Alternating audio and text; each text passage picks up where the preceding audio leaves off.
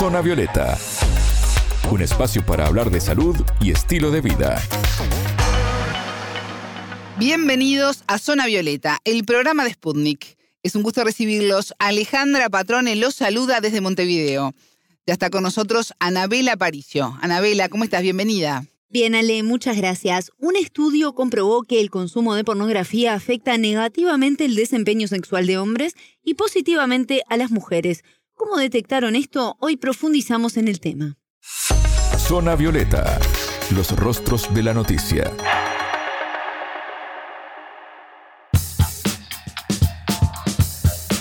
El estudio publicado por la Universidad de Cambridge involucró a más de 100.000 personas durante tres años, entre ellas unas 4.000 parejas heterosexuales. Durante el estudio se analizaron sus hábitos de consumo de pornografía, su desempeño sexual y cómo interactúan ambas actividades. Completo. Así es, Ale, y para entender en primer lugar cómo puede influenciar el consumo de estos productos audiovisuales o gráficos en nuestra vida sexual, consultamos a la boliviana Paula Muñoz Reyes, psicoterapeuta, sexóloga clínica y educadora en salud sexual. El tema de la pornografía siempre va a ser un tema polémico, ¿no?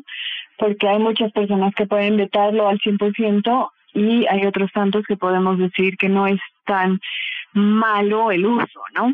Si hablamos de la pornografía como un uso en el área sexológica, definitivamente nos puede ayudar para incrementar las fantasías sexuales, fomentar la excitación sexual, para aquellas personas que tienen problemas de deseo sexual y división del deseo sexual, pues la pornografía, obviamente se habla de pornografía legal, puede servirnos a los profesionales para ayudar a estas personas justamente a volver a sentir un poco de excitación o tener como herramientas en las fantasías para poder generar este deseo sexual, este subidón de líbido, digamos, y obviamente si tenemos una respuesta fisiológica y mental, nos puede ayudar muchísimo pues a que el desempeño sexual en pareja sea realmente positivo, ¿no? Obviamente, vuelvo a decirlo, también hay muchos contras, ¿no? Cuando esta exposición puede ser como continua y un poco adictiva, compulsiva, lógicamente ahí estamos hablando de un tema que no es para nada adecuado y no va a ayudar al desempeño sexual porque la persona pues obviamente está utilizando a este medio única y exclusivamente para obtener placer y ya en las relaciones sexuales normales, digámoslo así, no le funciona tan bien, ¿no? Entonces, es como que hay dos caras de la moneda, por eso mismo tal vez es un uso que tiene que tener como mucho cuidado, tiene que ser, insisto, legal, tiene que ser un tema hecho por actores, ¿no? Y consumido pues por personas que tienen una edad como para entender lo que están viendo, ¿no? Porque si no también se puede generar mucha distorsión y eso no va a ayudar al desempeño sexual. En este estudio, ¿cómo se analizó a los participantes? Eran jóvenes mayores de 20 años que periódicamente debían llenar un formulario, responder una serie de preguntas sobre sus hábitos y lo que les ocurría también en torno a todo este tema. Entre los resultados se detectó por un lado que en los hombres hay una mayor frecuencia en el uso de pornografía en comparación con las mujeres, que incluso se incrementó con el pasar de los años, al tiempo que disminuyó la competencia, el desempeño sexual y decayó incluso el nivel de satisfacción de su pareja tras los encuentros sexuales. Y la sexóloga boliviana precisamente analizó este punto y explicó qué cosas pueden llevar a estos resultados la pornografía, digamos, que conocemos todos, la triple X, ¿no? Ni siquiera estoy hablando la hard, la dura, sino la triple X, lo que genera en los hombres también puede ser como un ideal falso, ¿no? Porque un poco los hombres que, que pintan y las mujeres que pintan ahí, pues son muy perfectos. Y como que en nuestra sociedad latina siempre ha habido un tema con los chicos de estar siempre comparando, ¿no? Que quien tiene el pene más largo, que, que quien hace pipí más lejos, este, que quien es más macho, que quien es más fuerte, y a la hora de ver una porno, pues esa comparación se puede hacer súper eminente, porque efectivamente en las pornografías los actores que se presentan pues son hombres, o sea, que no ves en el diario vivir, ¿no? Que tienen penes tremendamente grandes, que tienen incluso un entrenamiento para mantenerlo erecto muchísimo tiempo, si no es que también ciertos trucos de cámara, el cuerpo completamente este depilado, rasurado, o sea, y cuando un hombre que ha vivido en una sociedad de constante comparación de eso, se puede ver completamente minimizado en la autoestima producida, porque él, no es ese hombre, o bueno, muy poquitos son esos hombres, ¿no? Entonces puede generar en ellos esa comparación que pues disminuye su capacidad de verse como un hombre sexualmente atractivo para la mujer. Tal vez se sienten como mucho más inhibidos, ¿no? Bueno, Anabel, el hombre entonces se ve minimizado en su autoestima, esto no, no ayuda, sino que por el contrario, ¿por qué no le ocurre esto a las mujeres? Muñoz evalúa que si bien la mujer tiene la presión social de cumplir con los cánones de belleza Todo el tiempo, ¿verdad? En su vida cotidiana. Estamos más acostumbradas también, ¿no? Exactamente, un poco de eso y a su vez no tiene tan asumido el hábito que mencionaba ella de que los hombres están comparándose todo el tiempo en diferentes aspectos sexuales. Tengo que ser el mejor, el mejor y el mejor. Exactamente, eso es algo que la mujer no lo tiene tan incorporado, entonces de alguna forma repercute también positivamente en este tema. Nosotros no nos las pasamos viviendo a ver qué tiene los senos más grandes, la cintura más pequeña, o sea, sí hay un tema del el estereotipo de 90, 60, 90 latente, obviamente, pero nosotras no estamos haciendo eso comúnmente. Y también yo digo, ¿qué tipo de pornografía estará viendo la mujer?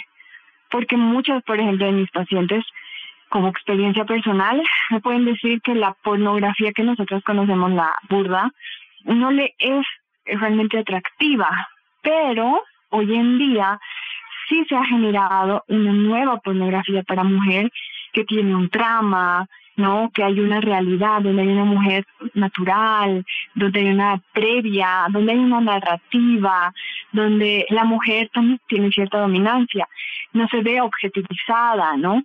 Y si el hombre, por ejemplo, que ve estas pornos normales que conocemos, también hace lo mismo, digamos, pretende repetir, digamos, o copiar esta imagen.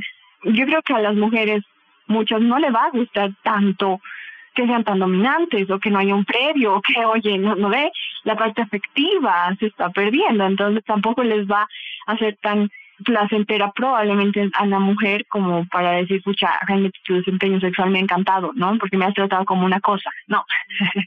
Entonces, yo creo que también ahí se ve y, repercute. Ahora, las mujeres que utilizan, como te digo, porno, sea la soft, sea las nuevas eh, pornografías, pueden más bien aprender y tener un rol más participativo dentro de la sexualidad que puede generar eso, ¿no? Una satisfacción sexual en ellas mismas y también en la pareja, ¿no?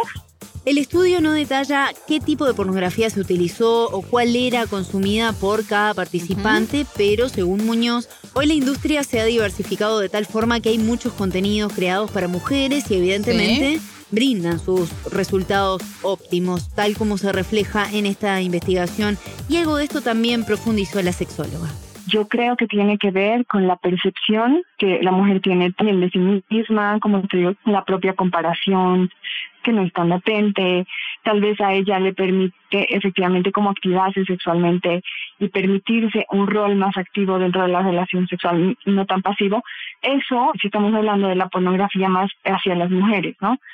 Porque esta pornografía que es para ellas o para nosotras tiene ese fin, que nosotras sepamos que, podemos ser parte de la relación sexual activamente, no ser objetos de una relación sexual y puede generar como hasta ideas, ¿no? O sea, de posturas y, hacerte sentir como, ah, ok, eh, yo puedo hacer esto, ¿no? Y como que no es como que se sienten tan comparadas, sino tal vez inspiradas, ¿no? Porque son más reales, o sea, no, las imágenes de las mujeres que presentan ahí no son las Barbie, el estudio no te dice qué tipo de fotografía es la que ellos han usado, ¿no? Entonces ahí me quedo yo con la duda. Pero si fuera la otra, la normal, digamos, donde la mujer es objetivizada, como te digo, muchos de mis pacientes, y eso te hablo como experiencia personal, no se sienten atraídas por esa pornografía a nivel visual, porque a nivel auditivo los gemidos, ¿no? Los sonidos mismos pueden ser estimulantes y excitantes, pero a nivel visual, como que a las mujeres no les genera, obviamente no puedo generalizar, pero a muchas no les genera esa excitación, pues porque no se sienten identificadas, no les gusta. Es más, muchas pueden vetar como algo no tan bonito que vea a su pareja, porque hasta eh, puede generar justamente eso, ¿no? Que ellos ya no tengan deseo de tener relaciones sexuales con ellas o que sus expectativas sean tan altas que ellas quedan como piojo tuerto al lado de las siliconas. La tecnología y las nuevas generaciones plantean hoy también nuevos hábitos en el consumo de la pornografía. ¿La mujer mira más hoy en la actualidad que antes? Sin dudas que sí, eso nos afirmaba Muñoz. Precisamente también hay otra mentalidad respecto al consumo de pornografía en las mujeres al haber otro tipo de producto que se orienta más a la mujer, ¿verdad? Y también ella plantea una advertencia, pues en muchos casos puede generar niveles de adicción o dependencia, similares a la droga, incluso ella aclara, con efectos negativos en el desempeño sexual, principalmente en las personas más jóvenes. El acceso a, al Internet pues hace que podamos tener a un clic una porno. Y las nuevas generaciones, chicas y chicos, están usando pornografía. Ahora, como te digo, también está la otra punta, el, el otro extremo, ¿no? Donde también está tan cercano nuestro acceso a la porno que puede generar ciertas adicciones. Ahora, no es la porno la que es, digamos, la, la mala de la película. Si tú tienes una personalidad que predispone a una adicción, así como te puedes enganchar con la pornografía, te vas a enganchar con la Coca-Cola o con anfetaminas, no sé, ¿me entiendes? Pero lastimosamente está como muy cerquita y tanto chicas como chicos pues tienen acceso directo facilísimo a la pornografía. Las chicas lo están usando, los chicos lo están usando, pero ¿qué pasa cuando se vuelve la única herramienta? Ahí sí puede generar una dependencia y efectivamente como sucede con las drogas, podemos tener como una resistencia a lo que es la normalidad. Es decir, yo necesito una hardcore, una porno muy dura para yo ya empezar a sentir excitación porque ya lo leve o lo mundano, lo normal no me es suficiente, ¿no? Entonces, insisto, es muy importante que los usuarios que vayan a estar como viendo esto sean personas que no sean adolescentes ni siquiera, obviamente niños mucho menos, estamos hablando de gente en formación, y ver estas cosas pueden ser deformantes para su mente, porque como te digo, están en un proceso, si hablamos de adolescentes, de mucha comparación, de querer ser aceptados pues por sus pares y por lo tanto cuando vean esto y además que ellos mismos se ponen y se imponen estos temas de tener como muchas parejas y últimamente hasta ya no era como en mis épocas y eso que no soy tan vieja, tengo 37 años, pero uno no entraba directo a la cama con la persona que conocías y hoy en día sí es así. ¿No? Y, y, cuando hay una porno de por medio, como que hay una expectativa de cómo tiene que ser ese desempeño, pero en realidad no es así.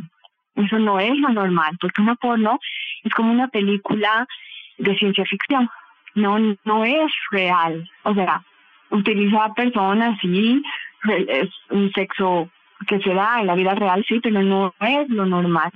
¿Me entiendes? Entonces hay que tener mucho cuidado con el uso de, de estas herramientas de excitación porque de verdad puede llegar a un punto en el que tú ya lo normal no lo veas tan satisfactorio pues porque has estado viendo cosas triple X ni triple, quíntuple X.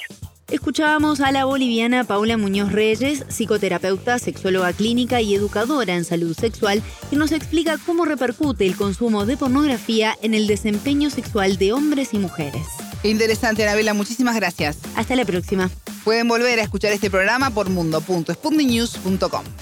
Zona Violeta, desde Montevideo,